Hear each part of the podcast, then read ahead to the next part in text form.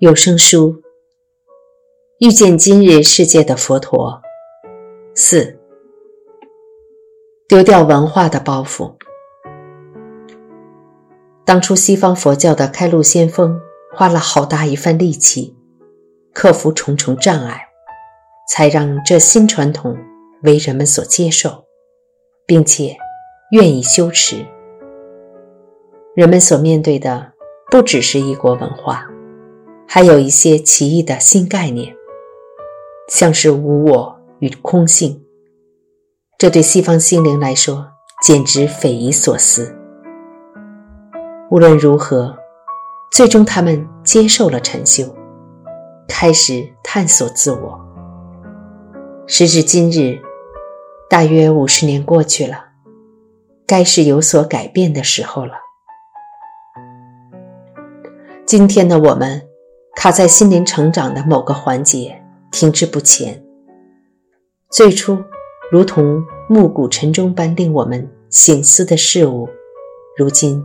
却难以将我们从概念中唤醒。原先帮助我们追根究底、探索自我真面目的东西，现在却反而阻挡我们的了悟。现在该是自问如何突破的时候了。现在我们所面对的挑战，是要打破对于佛教文化的执着。我们在这些文化的带领下。成长至今，一向以他们为效仿的对象，对他们崇敬有加，以至于这些文化现在成为控制我们的另一个陷阱。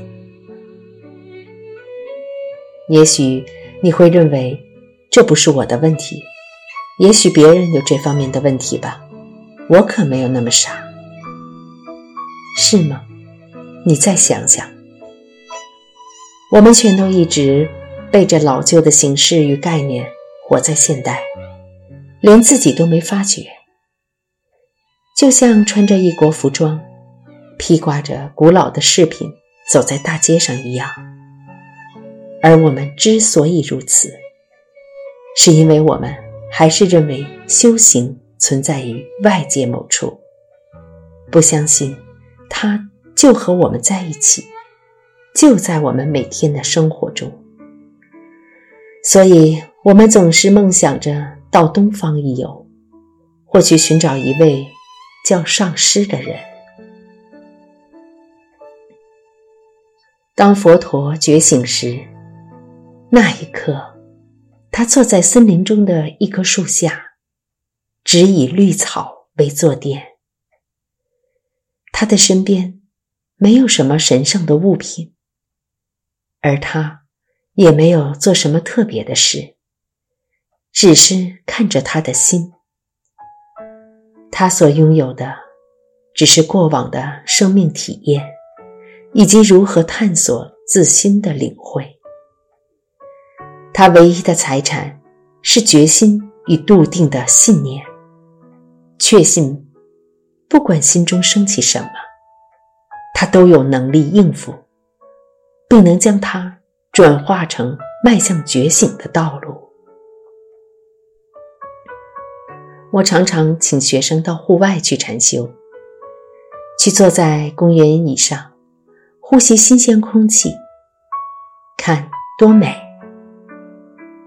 但是很多学生却告诉我，他们做不到，因为他们觉得没有禅修的气氛，没有禅房。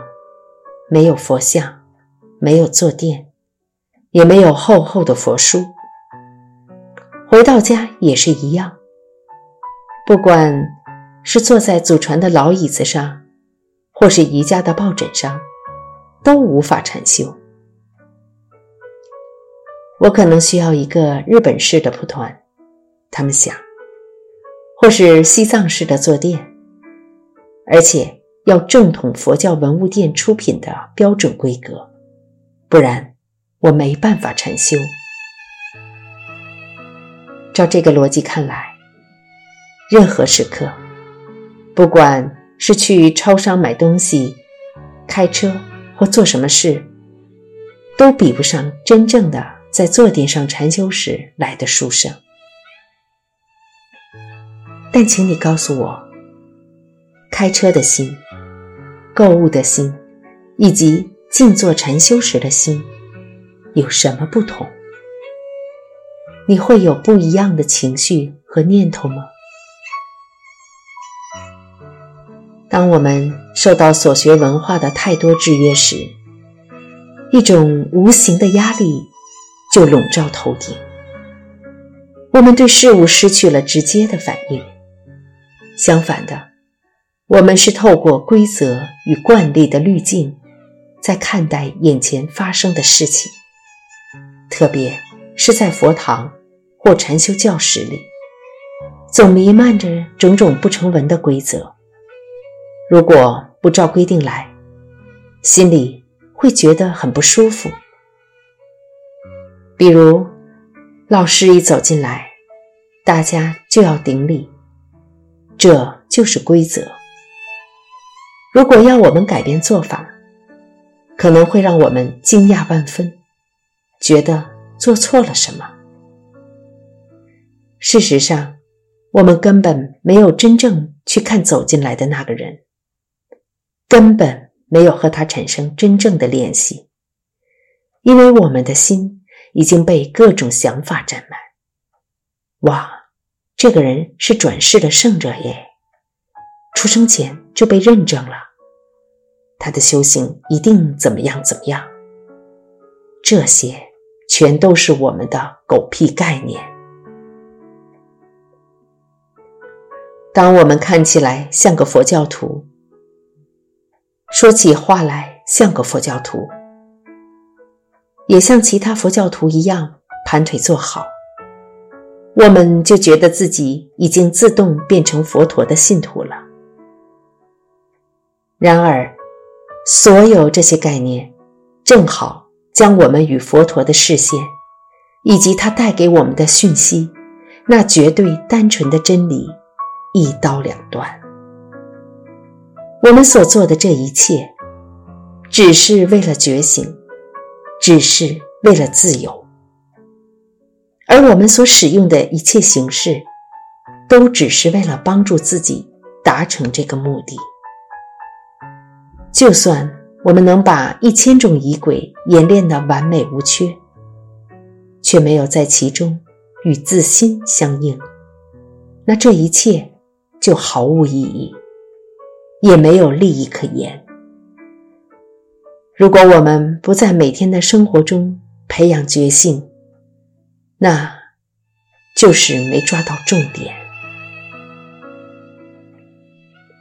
只有当我们与佛法之间直接连上了线，产生一种深有所感的切身连接，让自己得以回归生活与自心。这是真正的西方佛法传承，或美国的佛法传承，才有成长茁壮的可能。无论在任何现代社会中都是如此。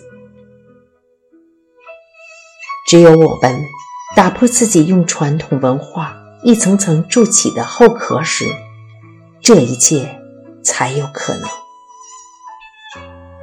不过。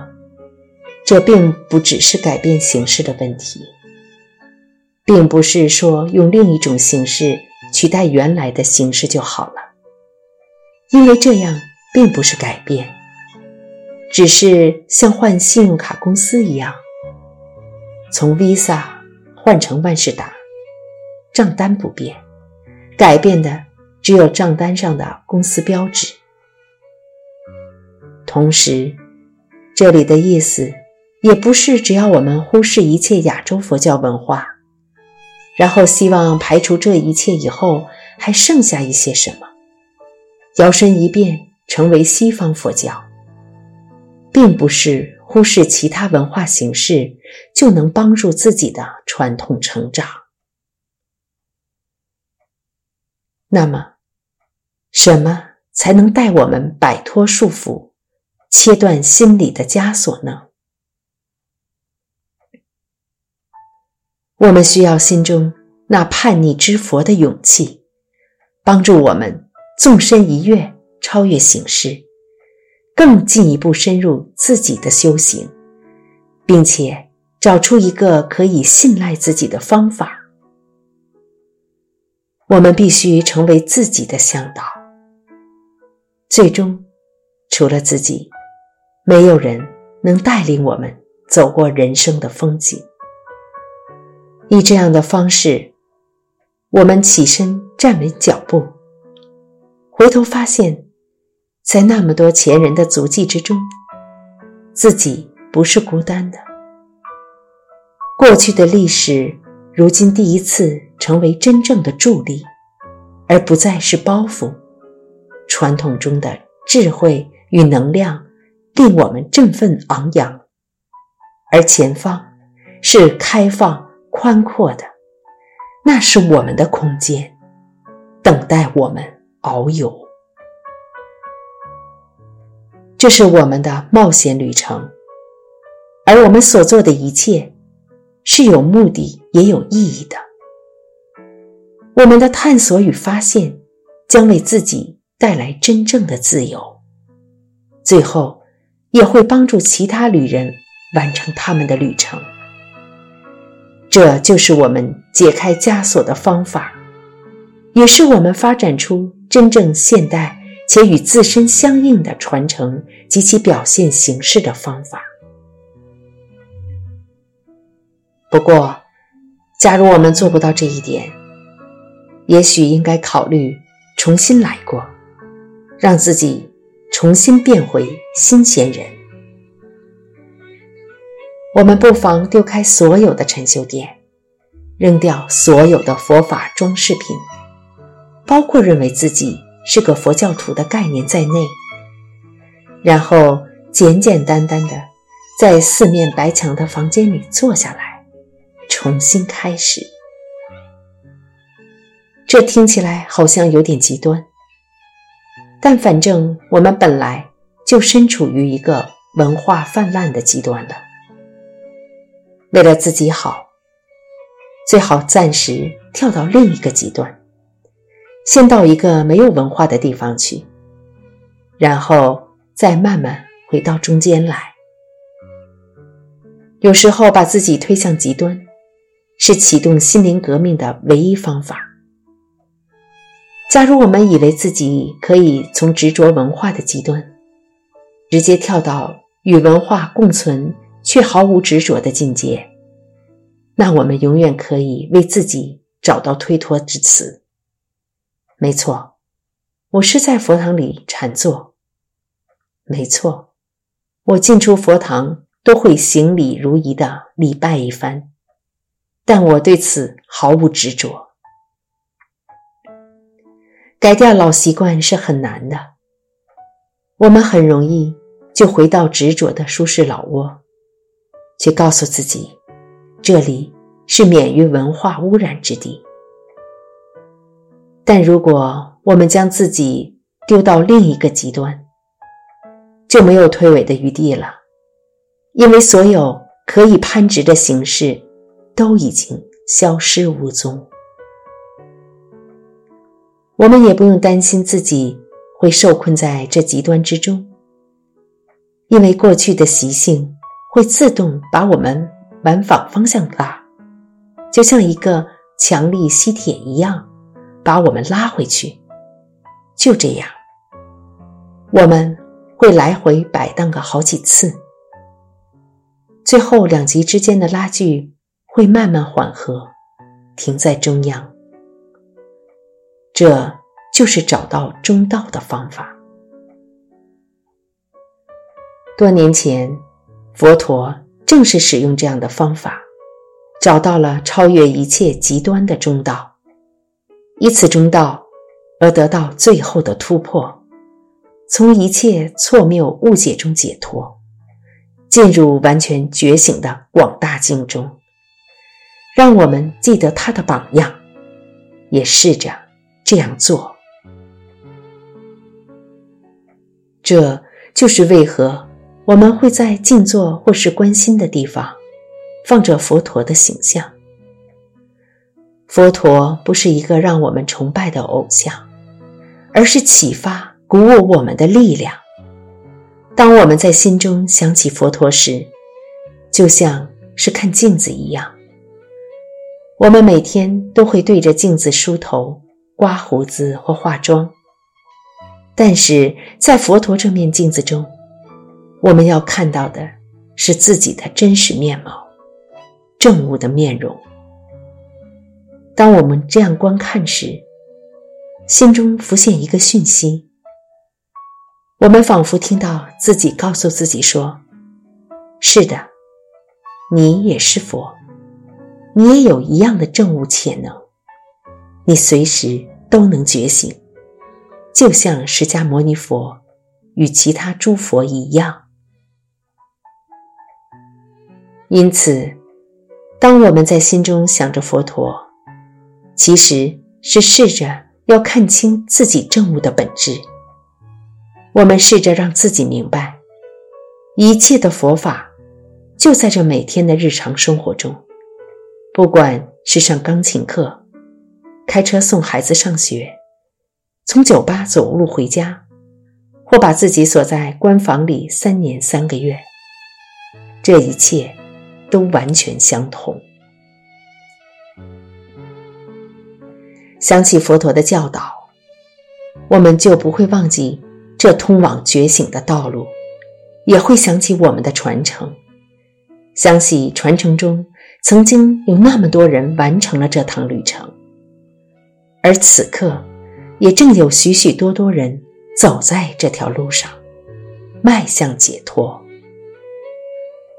每当想起他们，勇气就在心中油然而生。因为我们知道，正悟不是只在千年前发生一次的历史事件，就在今天，伟大的佛法导师与东西方热忱的修行者所共同组成的社群，正让正悟以他们的面貌活生生地呈现着。这些人也是正悟的镜子，从镜中，我们。可以照见自己的面容。当我们这样望去时，超越了二元对立，在这开放广大的时刻，再也没有主体与客体的分别。他们的心与我们的心没有分别，他们的正悟与我们的正悟没有分别。分开的二者，如今。已经合而为一。